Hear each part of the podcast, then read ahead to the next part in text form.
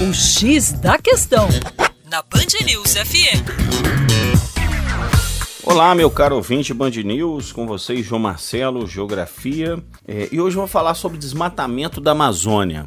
É, Para você aí que vai fazer o Enem, fique atento é uma informação sempre muito cobrada nas provas e para você que não vai fazer, é importante saber porque estamos falando do principal bioma brasileiro. O ciclo de desmatamento da Amazônia ele obedece a exatamente três fases. A primeira fase vai ser a retirada da madeira. Normalmente na Amazônia nós vamos ter madeiras né, árvores centenárias que alimentam o mercado nacional.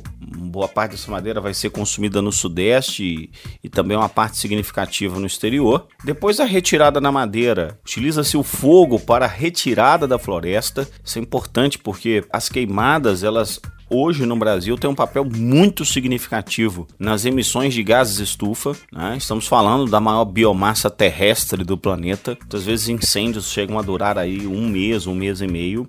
E aí, depois do fogo, essa floresta vai ser convertida em pasto. Praticamente 70% da área desmatada da Amazônia pode ser classificada como pastagens. A partir do momento que a pecuária se estabelece esse terreno, ele está preparado para a chegada da soja. Então, quando essa terra ela se valoriza, ela é dotada de infraestrutura, é, a soja chega. Então, três fases: a madeira, o boi e a soja.